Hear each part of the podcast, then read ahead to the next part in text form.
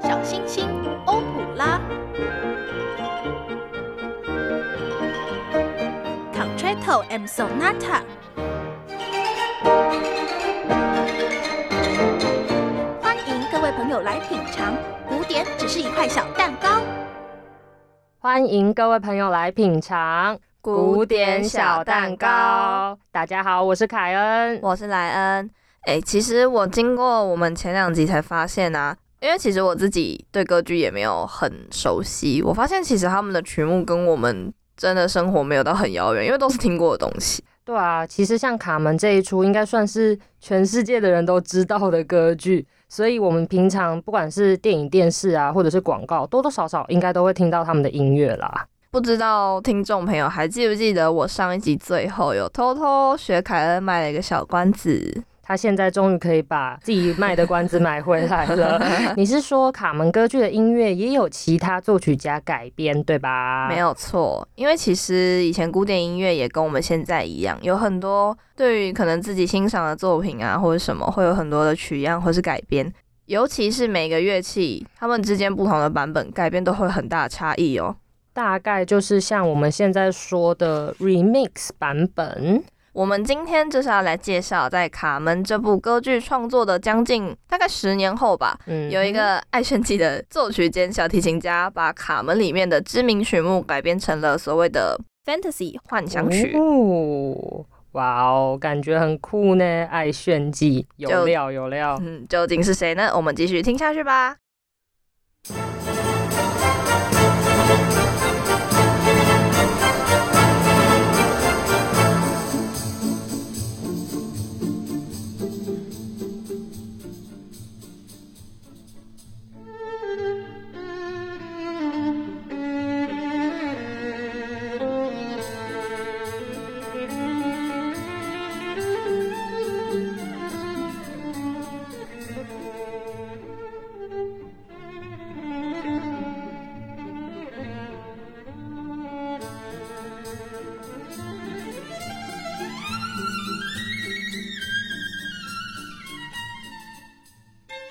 凯，你有发现刚刚那一段原本是我们卡门歌剧里面的哪一段吗？有哎，这不是歌剧的最后一部分吗？就是在讲到斗牛大秀的日子来到时的音乐，那就是第四幕的间奏曲木管独奏的地方。我们在上一集的时候还有提到，可是你怎么直接从曲目的最后面开始放啊？哦，你很会问了，你问到重点了。哦，这个其实不是曲目的最后面哦，这首《Carmen Fantasy》卡门幻想曲的序曲，就是出自于原先歌剧的第四幕，算是一种倒叙的方式编排吧，哦，那这样的话不就爆雷了吗？大家都知道结局了。也可以这么说啦。但是大概就像现在电视剧会先放结局给你看那种感觉，不知道凯恩有没有看过这类型的作品？有，我之前有看过一个侦探小说的系列，然后那一篇小说它就是从结局开始，慢慢的讲到最一开始发生什么样子的事情。我刚开始看到的时候有吓到，因为侦探小说就是一步一步在解谜底嘛。哦可是，对哎、你突然给我看结局，我就嗯，什么意思？什么状况？就是哎、好。不过既然会发生这样的结果，那就试出一定会有原因嘛。我觉得也许嗯创作者是想要让读者有这样子的心态。他说明想要激起人家就是坚持看下去的那种感觉，到底为什么会变这样啊？这是什么意思啊？到底想怎样？我自己其实还蛮喜欢这种就是编排方式的，因为比较新颖吧。比起用一般的正常方式来叙述的话，倒叙其实偶尔会有一种，你就算已经知道结局是这个样，这个故事还是有吸引你看下去的动力的话，那我觉得也不妨是一个作者厉害的地方啦。嗯，嗯所以不用怕人家暴雷啦，没有错，真的。哎、但是 我们讲这么多，我是不是还没有说作曲家到底是谁？对吼，我们刚刚聊得太开心了啦，来，你赶快介绍一下吧。哎，我最近这种记忆力哈，我就是站起来之后都会不记得我刚刚三秒前自己在想什么。好可怕，金鱼脑。改编卡门的作曲家就是来自于十九世纪的西班牙作曲家 Pablo Sarasate，他叫中文译名应该是萨拉萨泰。啊，沙朗牛排吗？不是啦，现在现在已经晚上八点了，凯恩，你还没吃饭是不是？你饿了吗？是萨拉沙泰跟沙朗牛排差蛮多的耶。好啦，的确我刚刚才吃过饭啦，但是我只是太久没有吃牛排了嘛不然。我们一起去我们学校附近的牛排馆吃好了。要要要 约一下。萨拉沙泰啊，他本身除了是作曲家之外，也是一个还蛮知名的小提琴家。所以基本上啊，呃，这是我自己的立场哦。我觉得《卡门幻想曲》应该就是写给他来自己炫技的啦。啊，那时候大家对于卡门歌剧的接受度已经比首演的当时好转了很多了，因为这出剧已经累积了一定的知名度了。那我觉得萨拉萨他在选择曲子的方面，嗯，有他独特的品味哦。《卡门幻想曲》啊，在他的序曲，也就是刚刚凯恩有说到，那是第四幕的间奏曲。结束之后呢，迎接来的第一乐章就是卡门最有名的哈巴内拉哈巴内拉舞曲，然后就跟着剧情一起这样子往下走，像卡门被荷西逮捕的时候哼的曲调啊，然后什么他勾引荷西的时候唱的塞奎蒂拉塞奎蒂拉舞曲，还有我们第二幕的 Gypsy Song 吉普赛之歌这样子的顺序去做安排。不过我觉得，除非是听过歌剧的听众，不然大家可能感受不太到故事倒叙的感觉。所以其实我一开始觉得是倒叙啦，但后来我想说，其实好像比起倒叙，不如说萨拉萨泰他选择一个非常抓耳而且引人注目的桥段作为整首曲子的序曲。或许他就是想要跟别人不一样。哦，显眼包，不是哦，我想发言。不过我很好奇耶，萨拉萨泰他是出于什么目的想要去改编卡门的曲子啊？我觉得一定除了喜欢，加上他本来就很常改编其他作曲家的作品，一些歌剧啊变成幻想曲让自己演奏，或是我刚刚说的炫技，其中最出名的应该就是这一首《卡门幻想曲》了。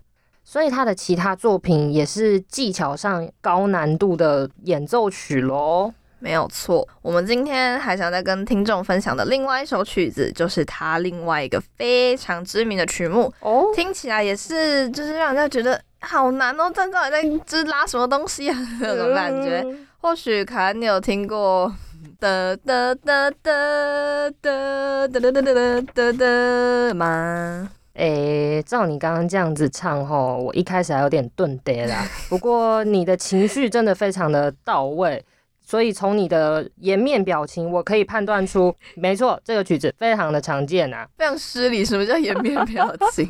那你知道它的曲名是什么吗？这我就不晓得了。这首的曲名就叫做《Zigen de Weisen》流浪者之歌，也是萨拉萨泰非常有名的代表曲目之一哦。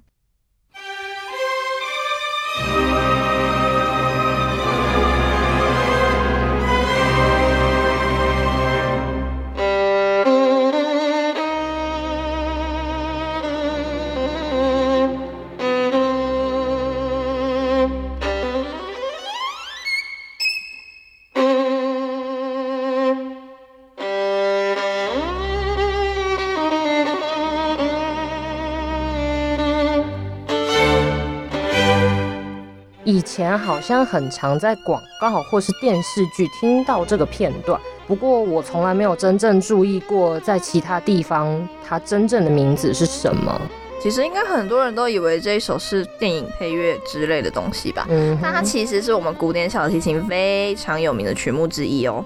不过这个旋律听起来非常的凄凉啊，它有什么特别的故事吗？凯安，你的感觉真的是一如既往的非常准确耶。叮，这首曲子啊，它就是在描写一个有点凄凉、有点悲哀的民族，跟我们前两个礼拜介绍的卡门他本人是有一点关系哦。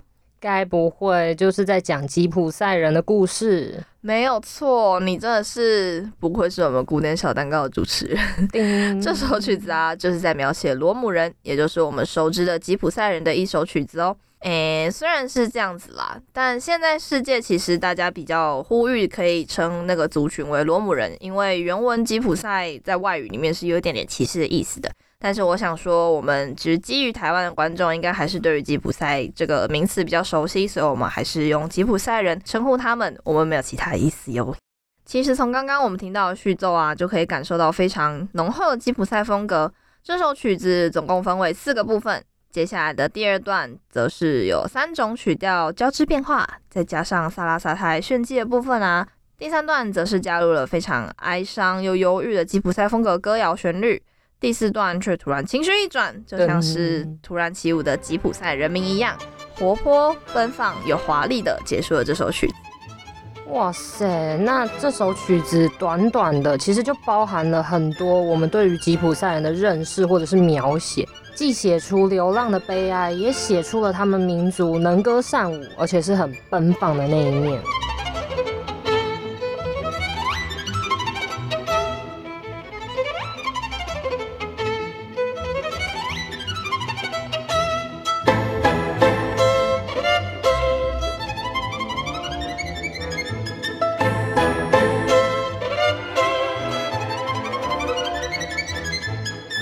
说了这么多啊，我刚好像都没有到非常的详细介绍萨拉萨泰这位作曲家，对不对？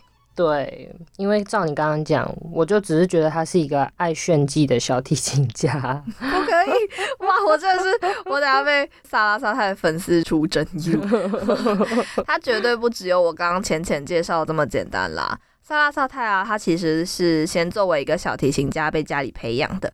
出生于军官家庭的他，五岁开始学习小提琴。其实听起来还好，对不对？因为我们通常啊，从小学习音乐的各位朋友，应该都是大概五六岁开始学习的，甚至有更早的，对，什么两三岁啊之类。但是人家三年过后，八岁的时候，他就去为他们的西班牙女王演奏了，哇塞！甚至还被人家就是获赠了一把 Stradivarius，就是我们非常有名的史特拉底瓦里小提琴。后来，西班牙王室啊，还甚至想要帮他负担学费，所以他十二岁就前往巴黎音乐学院就读喽。史特拉底瓦里小提琴，那不是一般人可以拿的耶，非常的贵。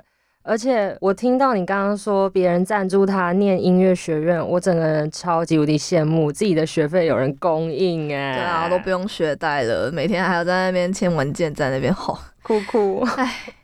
他完全就是我们现在说的神童啦，而且不知道各位听众朋友对史特拉迪瓦里有没有一点概念？但据我在网络上查到的资料，之前的拍卖曾经拍卖出了一千五百九十万美元的价格。基本上啦，我是觉得，就算你以后有那个钱，现在应该也是买不到啦，根本就不会有人想要把那个东西卖给你。不是不是，是卖掉你也赔不起。没有错，没有人可以值谁的身价这么高，我没有。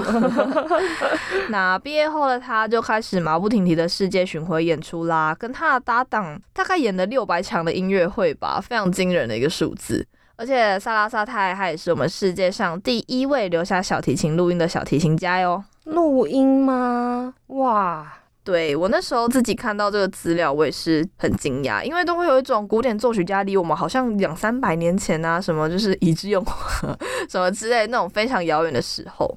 我觉得这真的蛮酷的，因为你想哦，假设你可以听到贝多芬在世的时候，他录出来的自己指挥的快乐颂，那种感觉一定是更热血沸腾的。我一定直接哭出来。所以我觉得萨拉萨泰也算是蛮哇，他是被选中的那个可以留下录音的名家，就有一种就是古今交替的那种感觉。嗯哼，所以萨拉萨泰应该算是一个古今交替一个非常重要时代的音乐家吧。而且啊，其实还有一个跟他名字一模一样的小提琴大赛哦。哦，西班牙在他的出生地举办了一个 Pablo Sarasate International Violin Competition，呜，就是一个国际小提琴大赛啦，就是直接用他的名字去命名。我们台湾的小提琴家曾宇谦，他甚至在二零零九年的时候有取得首奖哦。哇，是台湾的小提琴家耶，我好感动哦！曾宇谦不愧是台湾之光，没错，我真的超爱他的。不过说到曾宇谦，想要跟听众朋友分享一个节目资讯。曾宇谦呢，他在十月十号台南的文化中心及十月十二号台北的国家音乐厅。会跟我们国立台湾交响乐团一起合作演出哦。他将演出他最有名的柴可夫斯基小提琴协奏曲。如果有兴趣的听众朋友啊，可以到 M N A 牛耳艺术去看一下我们节目资讯。虽然说雨谦雨谦哦，好像很熟一样。哇，曾雨谦他一直票房都很好啦，所以我不太确定到那个时候大家还有没有就是有没有办法买到他的票。但是有兴趣的朋友还是可以稍微去关注一下哟。喜欢小提琴，听了我们节目知道了曾雨谦，那就赶快手刀去抢票啦！没有错。不过说到天才作曲家，其实我们前两集提到的《卡门》这部歌剧的作曲家也是相当天才的一个存在啊！哦，你说比才他也是一个神童吗？刚刚你说到萨拉萨泰十二岁前往巴黎音乐学院就读，比才是在九岁时去面试巴黎音乐学院，但是这所学校最低录取的年龄是十岁，最后他以优异的表现考上。在十岁前成功入学，哇塞！那他们两个还是前后辈的关系就对了。而且我刚刚看资料啊，他们两个其实才差六岁耶，所以基本上他们就是前后脚相继进入音乐学院喽。比才就是萨拉萨泰的学长。若不是萨拉萨泰本身情意精湛，不然我觉得改编前辈的作品，嗯，太大胆了。不过照你刚刚讲的，萨拉萨泰应该也是因为很欣赏比才的创作，才想要拿来改写吧。果然，作曲家都用一些我们意想不到的方式联动，很常会有那种什么，就是这个作曲家跟作曲家是同个年代的人呐，他们是朋友啊，就是每次听到这种事情的时候，都会觉得很神奇。哦，原来他们认识，对对，哦，他们是同一个时期的人哦，那种感觉，还彼此做客之类的。哦，没错。我们刚刚不是讲到比才吗？那我我们也来好好的介绍他一下，乔治比才 （George Bizet）。身边的朋友啊，都形容他是一个心思很敏感，但是他也是很真诚、很重视朋友的人，而且他对于自己的衣着是非常讲究的，绝对不可以马虎。重点是跟我们节目有关。他爱吃甜食，你说爱吃小蛋糕的部分吗？点名我们节目啦！原来比才有这一面哦，我大概只知道他就是一个很厉害的音乐家，有名的歌剧作曲家这样子而已。他的确也是很年轻的时候就展现了他的音乐才华，这点我们从卡门的歌剧就可以得知了。不过他的生涯也是颇坎坷的啊！为什么这样说？比才他其实一开始在求学的这一条路都非常的顺利，他还去意大利留学哦。可是回到巴黎之后，因为当时法国流行的是大歌剧这样子的风格，跟比才的频率就是完全对不到，所以他的事业上就过得非常的辛苦，感觉就是有点生不逢时之类的感觉。这样的环境确实对他的创作来说应该还蛮不利的。对啊，除了事业之外，他的妈妈因为生病的关系，在过世之后，他简直是心碎掉满地到发疯的程度。为了寻求在情感上的慰藉，他居然在父亲的女管家身上动歪脑筋。唉，但这段恋情不久后就走到尽头了。我刚刚还以为他真的很难过，可是为什么听起来好像不太 OK 啊？呃，是这样说没有错。另外，当时法国的政治与社会动荡不安，面对穷困潦倒的生活，创作上的挫折，都让比才的信心一路往下掉。后来还患上了被害妄想症。即使这时候他已经写出了歌剧《卡门》，但是因为咽喉炎引起的心脏病并发症，比才就这样子离开了人世。非常的可惜，他没有办法看到歌剧受欢迎的那一天。啊，好可惜哦！如果他知道卡门之后会就是这样子引起歌剧界的轰动的话，甚至讨论度这么高，流传到现在，大家都还是这么喜欢，一定还可以就是再带给世人更多伟大作品。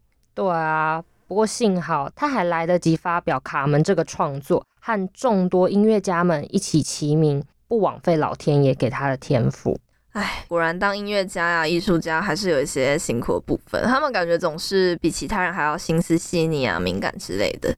不过我们一直在聊神童，我很想知道凯恩，你会想要当神童啊？有哎，之前都会幻想我可能某个方面超厉害的，卓越超群。哦耶，卓越超群，想要就是成为世界上第一名之类。但感觉不知道哎，感觉当神童就是会很辛苦。比较像是因为你在某一方面很突出，所以你可能就直接发展成你的事业，但是你的年纪还小小的，就有那种很大的冲突感。对，就是那种好像像我们小时候在享受我们童年生活的时候，这些人他们应该都没有这种东西吧？都只能就是年纪轻轻就声名大噪啊，然后又被世人关注什么之类的，然后家里应该也都会赋予厚重的期望。他们应该没什么快乐的童年，可以躺在地上玩泥巴 之类的东西。可能这种纯粹的玩乐时间真的很少啦。嗯，对没有错。那你有没有那种，就是小时候突然觉得，哎、我好像其实还蛮聪明的哎的那种感觉？因为我之前国小曾经有一次，我其实也不太确定到底是什么状况，但是好像有一次我段考就是考很好，然后就是那种前几，虽然说国小段考根本就不是什么值得说嘴的东西，但是那时候就觉得，哎、我其实好像还蛮聪明的，我应该其实不笨吧？但是没有，现在看看我现在什么样子。来安，不要这样啦，因为我跟你一样有类似的经验，我也是那种国小一二年级，好像哎段考都可以 handle 的来，然后就拿了奖状什么的。结果我到了三年级之后，我天哪，我居然严重的发现我的文科成绩跟我的数理成绩就是。一种分开的局面，文科可以考到九十几分，可是数理看就是七十几分。我才国小就七十几 分哦，我也是，但是看凯恩根本就是标准文科生。哎、但我这个人啊，是很奇怪，我这个人其实数学比英文还要好。哇就是我塞从我好像从高中开始发现，就是我发现我英文真的不管怎么念，真的就是非常惨不忍睹的成绩。但是讲真的，数学我好像真的想要认真读它，或是我就认真花心思在这个上面的话，都还可以取得就是我自己可以满意的状态。但英文真的没有办法，我真的不知道发生什么事情。天哪，你是我非常佩服的人类哎，因为我数学超差。哎，可能大家都会互相羡慕别人拥有的东西。不过仔细想想啊，其实就是这两个作曲家，他们能够写出这些经过了几百年都不会被遗忘的曲子，也很难不算是个天才吧。我倒是想到啊，有一个作曲家，他小时候也是学小提琴的，就是跟萨拉萨泰是一样的，但学的不是很如意。变成作曲家之后呢，就是音乐季会，就是开始作曲。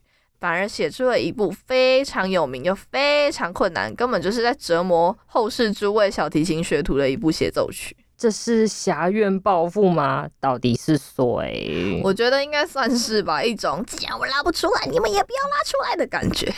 就是至于是哪一位作曲家呢？我们之后一定会介绍他，所以等到我们介绍他的时候，我再来跟听众娓娓道来喽。你又自己卖关子了，没有错，你我就是要买回来。要选你，好因为你前两集卖我太多次关子了，不卖一点关子，留一点悬念，听众怎么会继续关注我们的节目呢？你说对不对？哎呦，厉害了，厉害！不过我刚想到一个问题啊，就是比才他是用什么样的机缘下才会创作出这部歌剧的？因为其实我们前两集好像都没有很详细的讨论到说比才他自己的心路历程。刚刚我们有提到说，比才从意大利留学回到巴黎之后，其实他的生活过得非常辛苦嘛，因为他的环境所流行的风格跟他自己并不符。不过呢，在他众多他认识的人之中，诶，他还认识了一位卡门歌剧脚本的撰写者哦，那就是路德维希·阿勒维。比才跟他刚好是亲戚的关系，那这两个人就有一起讨论过要怎么样合作啊，有没有机会？终于在一八七二年的时候，比才受到巴黎喜歌剧院的邀请，总算他可以好好的创作歌剧了。在天时地利人和的情况下，最后就由阿勒维和另外一位作者亨利梅雅克撰写歌剧脚本，比才自己谱曲。哇，比才终于能够雪耻，不辜负上帝给他的天赋啊！也还有之前他在巴黎音乐学院受到的优良训练。在当时也出现了一个风格，叫做写实主义，这跟比才坚持的理念算是有对到。那比才创作的这出《卡门》，其实就是法国第一出写实主义歌剧，可说是前所未有。那比才这个人呢，也让我们看见他可是有一个先行者的风范，在歌剧史上，他是被认可和意大利的威尔第、德国的华格纳具有同样的地位哦，被认为是法国的歌剧大师。这部卡门作品也被认为是旷世巨作，对后来的人们拥有相当的影响力。哇，我们真的要给就是一直一路上坚持创作，然后坚持自己理念的比才，给他一个掌声。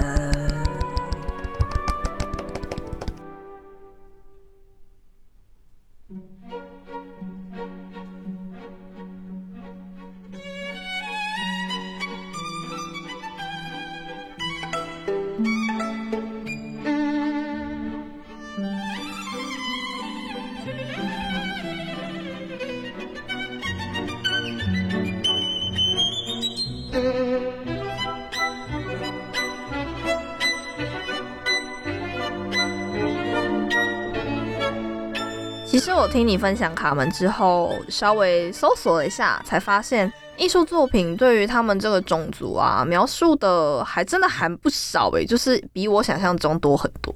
真的，真的，我其实不太确定世人对于吉普赛人的认知还有感受是什么，但是真的有不少作品都是以他们为主的故事。对啊，光是我们介绍的卡门啊，还有《流浪者之歌》。还有各位听众，就算没有看过，也一定知道的著名音乐剧《钟楼怪人》的女主角，她也是吉普赛人诶。大部分的描写对于他们啊，应该都是写一些民族善歌善舞、热情奔放、自由不拘的形象。嗯，凯恩，你自己对于吉普赛人的印象是什么呢？其实第一印象就是卡门没有错。我觉得我很大部分有受到艺术作品的影响。他们在我的印象里面，真的就是一群世代颠沛流离却又富含热情还有艺术特性的一个民族。但是我之前对于吉普赛人的印象不太好，是因为我常常听到一些人，甚至有我认识的人说，在欧洲国家遇见流浪的吉普赛人民，还是会很害怕，不敢靠近，就是很担心自己被抢劫这样。文艺作品里面应该多多少少还是有些美化成分在啦。但对我来说，吉普赛民族他们所拥有的，我刚说的那些特殊的艺术内涵，真的很吸引我。毕竟我们也不能以一些人的行为去涵盖整个种族里面的每一个人啦。没错，每一个民族里面都会有别人欣赏的地方，或者是觉得说可以学习去避免的地方。我觉得在吉普赛民族拥有的独特性，就会是许多艺术家想要以他们为主题创作的原因之一吧。嗯，世代流浪或许不是他们能够决定的，居无定所，四处漂泊。老实说，每次听到他们相关的作品啊，我都会有一种很能共情他们那种凄凉的处境。我还记得，就是二零二二年年初的时候，有一个奥吉台裔的小提琴家叫 Ray Chen，他叫陈瑞，他来台湾演出的时候啊，就演奏《流浪者之歌》。我那时候听到他的诠释，我真的差点哭出来，我真的超级无敌想哭的。哦，莱恩，你该不会就是十六型人格当中的 F 类型？没有错，我是 INFP。看来你是什么？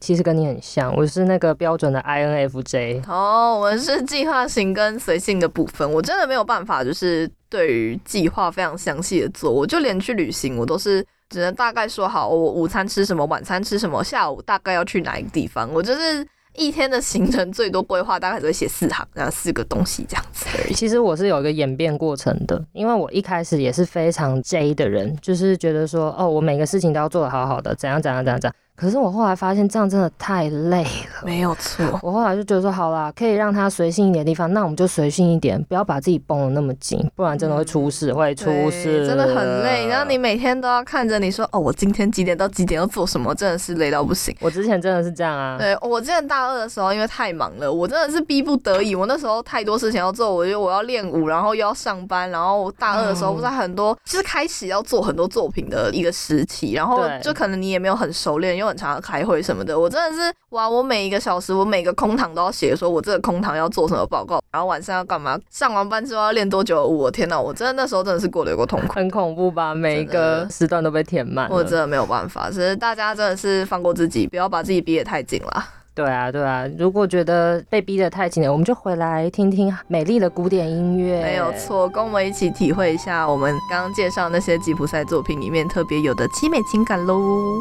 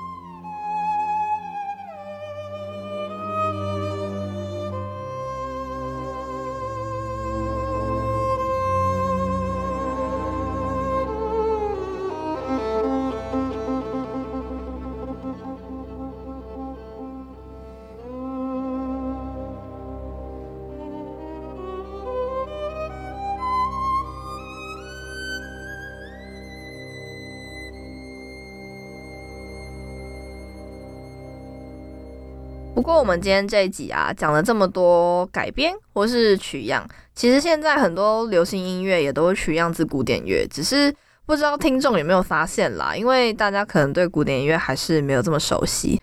像是二零二二年的时候，就有韩国女团改编我们的主题《卡门》最有名的哈瓦奈拉舞曲哦。嘿嘿，我很久没有关注韩国女团嘞，是哪一个团体啊？说来听听。就是目前隶属于 Cube Entertainment 旗下的 IDOL G IDOL，他们队长小娟所写的 Nude 啦。Nude 是我想的那个赤裸的那个 Nude 吗？没有错，就是你想的那个赤裸的意思。小娟她在创作的时候，其中一个创作理念呢，就是比起用不是我的样子得到喜爱，还不如用我的样子被大家讨厌。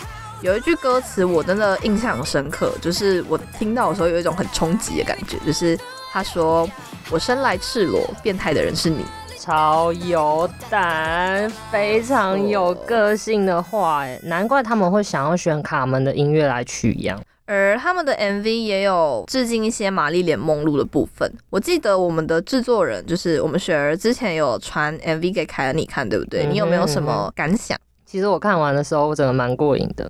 因为光是你刚刚讲到的玛丽莲梦露，就是一个很大的看点呐，也是影响很深远的一个人。而且这个 MV 当中的舞台设计，就和二零零一年上映的那个歌舞电影《红磨坊》非常的相似。最后还有一群人在看一幅画的时候，那个画作不是突然往下掉，然后掉出画框的部分还被碎纸机卷过嘛，对不对？嗯。其实这是一个很酷的巧思，是来自一位英国涂鸦艺术家班克斯的事件。其实有很多彩蛋可以挖，对他们的就是那个制作真的非常用心，全员还就是为了致敬玛丽莲梦露啊，就是全员金发这样子，就是不知道大家知不知道，就是因为里面有一个台湾成员叫舒华嘛，舒华其实就他之前好像有说过自己不喜欢就是染头发啊、漂发什么之类，但他就是为了这个概念，所以他愿意就是做这样的改变，我觉得真的就是很不错，而且他们卡门采用的部分啦。我觉得不从他们音乐好不好听，或是音乐采用的怎么样的这个方面去讨论的话，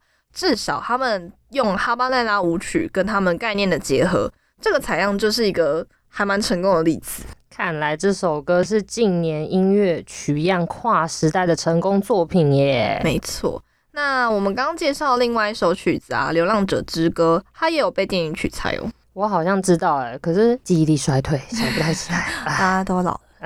那或许你知道包租婆，包租婆为什么突然之间没水了呢？哎呦，这不是我们星爷周星驰的功夫，没有错，就是功夫《流浪者之歌》啊，它的第四部分就是被采用作为阿星还有包租婆的追逐战之中，是一个非常有名的电影场面。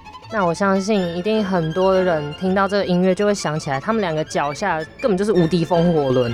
对，他们的那个就是在那边跑来跑去的那个东西，真的超级有名。所以其实古典音乐真的没有大家想象的中这么有门槛，生活中处处都可以看到古典乐的痕迹啦。没有错，然后再多多收听我们的节目，就可以无痛入门喽。哎呦，很会，切入点不错，有效夜配哦，有效有效。好啦，那我们卡门系列的节目也渐渐到尾声啦。听完我们的节目，各位听众朋友可以出发去甜点店，点上一杯咖啡，还有一块蛋糕，完整的享受一下我们推荐的曲目哦。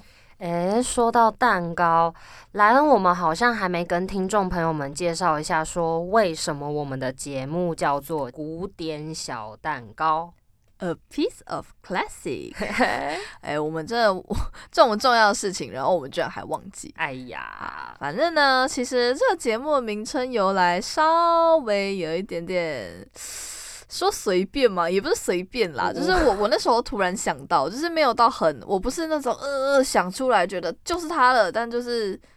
我讲出来，反而可能跟我们就是雪儿跟我说，哎，这个很好哎，就是呢，我们原本会为什么会叫 a piece of classic 呢？因为英文有个片语叫 a piece of cake 嘛，就是一个说就是一块小蛋糕，就非常简单单，对，简简单单的意思。然后那时候我就是想到说，那我们就是想要用简单的方式介绍给大家古典音乐嘛，那我们还是就叫做 a piece of classic，就是 classic 跟蛋糕一样简简单单一片小蛋糕，就是马上就可以把它吃掉了。所以就后来这节目名称那时候是，其实那时候是举例说出来的啦，然后结果没想到就真的变成我们正式的节目名称了。因为我就直接说这个好像很可以，所以我们的节目名称就这样聊天 聊出来了。没有错，各位，灵感不是让你用挤的挤出来的，它就是有时候会突然造访你的脑袋，你就把它说出来吧，它就会成为一个。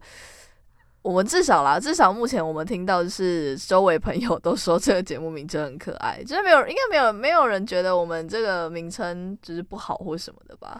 听到的都是觉得说啊，好像蛮可爱的，而且加上我们的视觉上面也是很符合这个名称。没有错，我们的视觉实在是非常可爱。谢谢大家给我们的支持。